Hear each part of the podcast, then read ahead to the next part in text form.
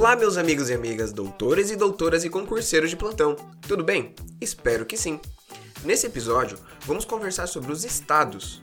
Mas antes, não esqueçam de nos seguir, comentar e compartilhar com seus amigos o nosso podcast e também nos acompanhem pelo Instagram, arroba constitucional e no meu perfil pessoal, o arroba paulo c, Camargo. Galera, o ponto muito interessante dos estados é que eu brinco, e lembrem-se, é uma brincadeira, tá? Eu falo que os estados não possuem opinião própria. Isto porque quase tudo concernente aos estados nos artigos 25 e 26 da Constituição tratam-se de bens e competências residuais. Eu vou acabar mostrando isso para vocês mais à frente. E só para reforçar, estamos saindo do capítulo 2 que trata da União e entrando agora no capítulo 3 que trata dos estados. Conforme o artigo 25, os estados organizam-se e regem-se pelas constituições e leis que adotarem, observados os princípios desta Constituição. Olha que interessante o parágrafo 1. São reservados aos Estados as competências que não lhes sejam vedadas pela Constituição. Os Estados possuem as competências não vedadas pela Constituição. Ou seja, não sendo uma competência única da União, ou dos municípios, ou de qualquer outro ente, então o Estado poderá legislar. Lembrando que ainda há a possibilidade do Estado legislar quando houver assuntos de interesse local e quando não houver lei federal que discipline sobre a matéria. Ainda reforçando que, como se trata de competência suplementar em alguns casos, caso posteriormente surja lei federal falando sobre aquela matéria, esta lei federal irá sobrepor a estadual naquilo que conflitarem. Conforme o parágrafo 2, cabe aos estados explorar diretamente ou mediante concessão os serviços locais de gás canalizado na forma da lei, vedada a edição de medida provisória para sua regulamentação. Já o parágrafo 3 determina que os estados poderão, mediante lei complementar, instituir regiões metropolitanas, aglomerações urbanas e microrregiões constituídas por agrupamentos de municípios milítrofes para integrar a organização, o planejamento e a execução de funções públicas de interesse comum. O que disse antes aplica-se aos bens também. Notem que os bens do Estado seguem uma regra residual. O que não for da União ou de outros será dele. Vamos ler o artigo 26. Inclui-se entre os bens dos Estados, inciso 1, as águas superficiais ou subterrâneas, fluentes emergentes e em depósito, ressalvada neste caso, na forma da lei, as decorrentes de obras da União. Já perceba que logo no inciso 1 já tenha a exceção. Se não for da União, as águas superficiais, subterrâneas, fluentes, emergentes em depósito será do Estado. Inciso 2.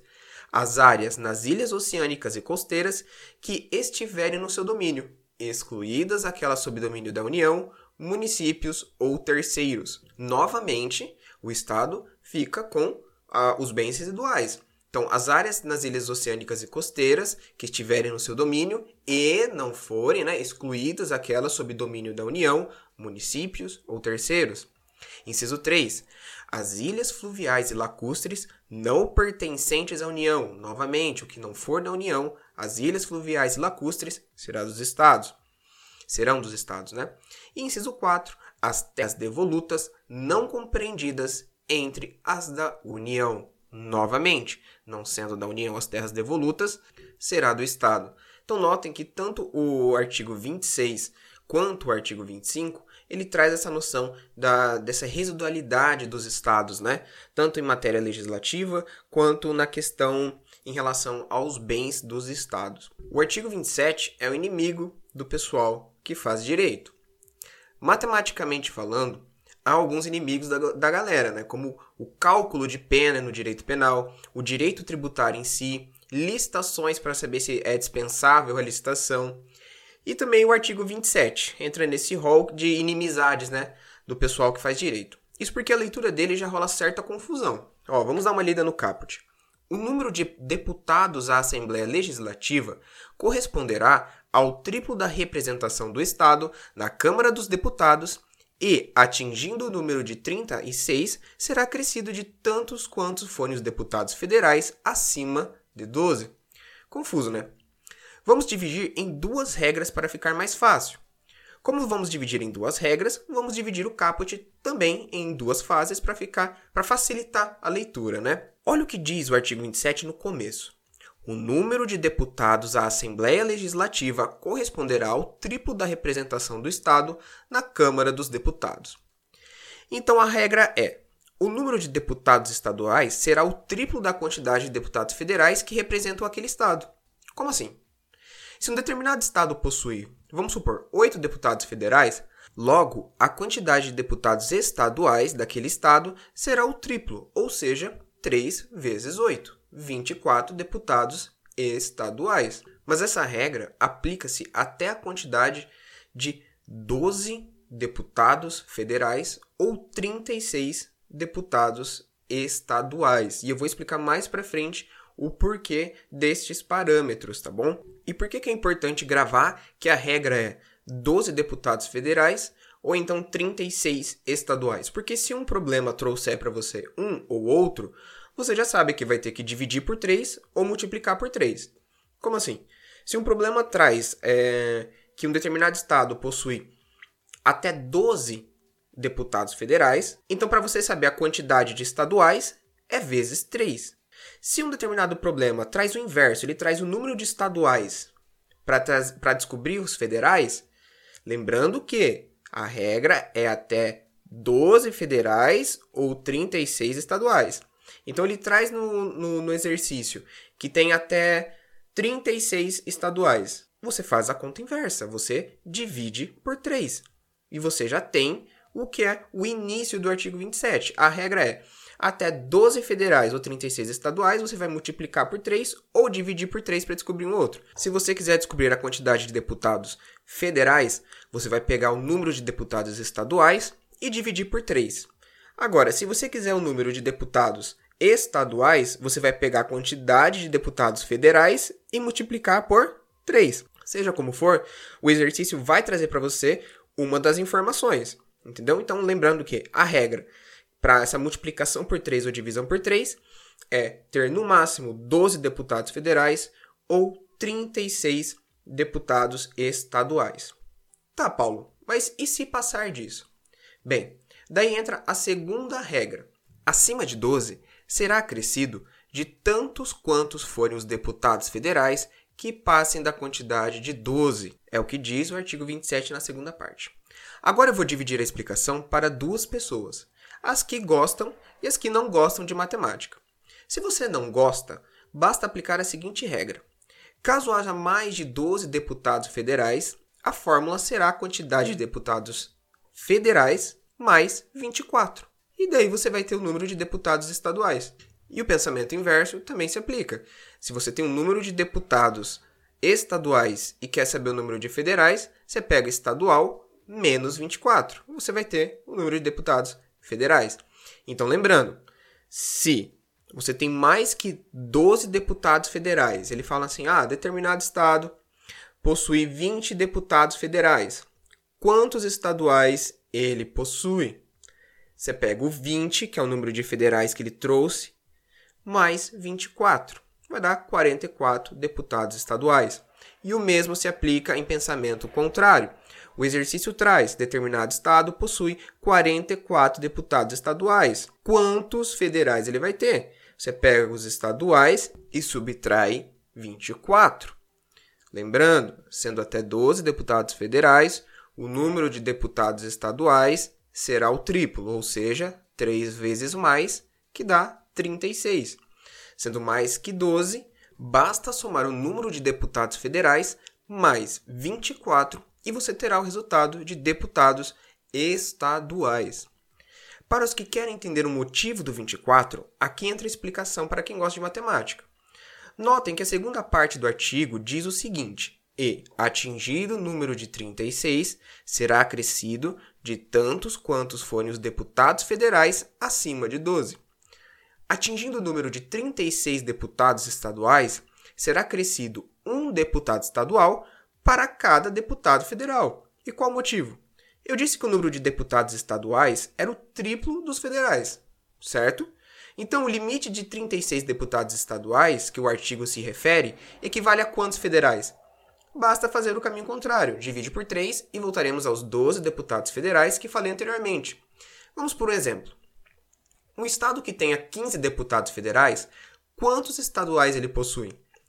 Perceba que está acima de 12 federais, que expliquei anteriormente, e, consequentemente, está acima de 36 estaduais, que expliquei também. Então, não vamos aplicar a regra do triplo. Faremos da seguinte maneira: DE, que é deputado estadual, menos 36, que é o limite de deputados estaduais, né? Da regra da primeira conta é 36, como eu falei para vocês, e a regra também estipulada pelo caput, né? Então até o limite de 36 deputados estaduais, mais 12, que é o limite que traz também o artigo 27 de 12 para aplicar a regra do triplo, é igual a 15. Deputado estadual menos 36 mais 12 é igual a 15. Fazendo a subtração, passando para outro lado, invertendo o sinal, chegaremos ao resultado de deputado estadual igual a 39. Por quê? DE menos 36 mais 12 é igual a 15. Menos 36 mais 12 dá menos 24, que é igual a 15. Passo menos 24 para o outro lado positivo, teremos 14 mais 25. Teremos um total de 39 deputados estaduais. Então, para um estado que tenha 15 deputados federais, Fazendo essa conta de menos 36 mais 12, né? É, deputado estadual menos 36 mais 12 igual a 15, chegaremos ao resultado de 39 deputados estaduais. Logo, superados a quantia de 36, que é a primeira regra, será adicionado um estadual para cada federal acima de 12. Olha outra maneira de ver. Eu falei que acima de 12 aplica essa conta, né? Então, nesse exemplo meu, eu tenho 15 deputados federais, 3 a mais. Qual que é o limite de deputados estadual? 36. De 12 para 15 não é 3? 36 para 39, que é o resultado que a gente chegou da conta, também não dá 3? Então perceba que acima de 12, para cada um federal, vai adicionar mais um estadual. Eu sei que parece que é confuso, por isso que eu dividi para as pessoas que querem entender o porquê dessa conta e eu resumi primeiramente para os que só querem saber uma conta. Então, nessa conta que eu fiz do, do deputado estadual menos 36 mais 12, a gente simplifica, porque menos 36 mais 12 é o quê? Menos 24.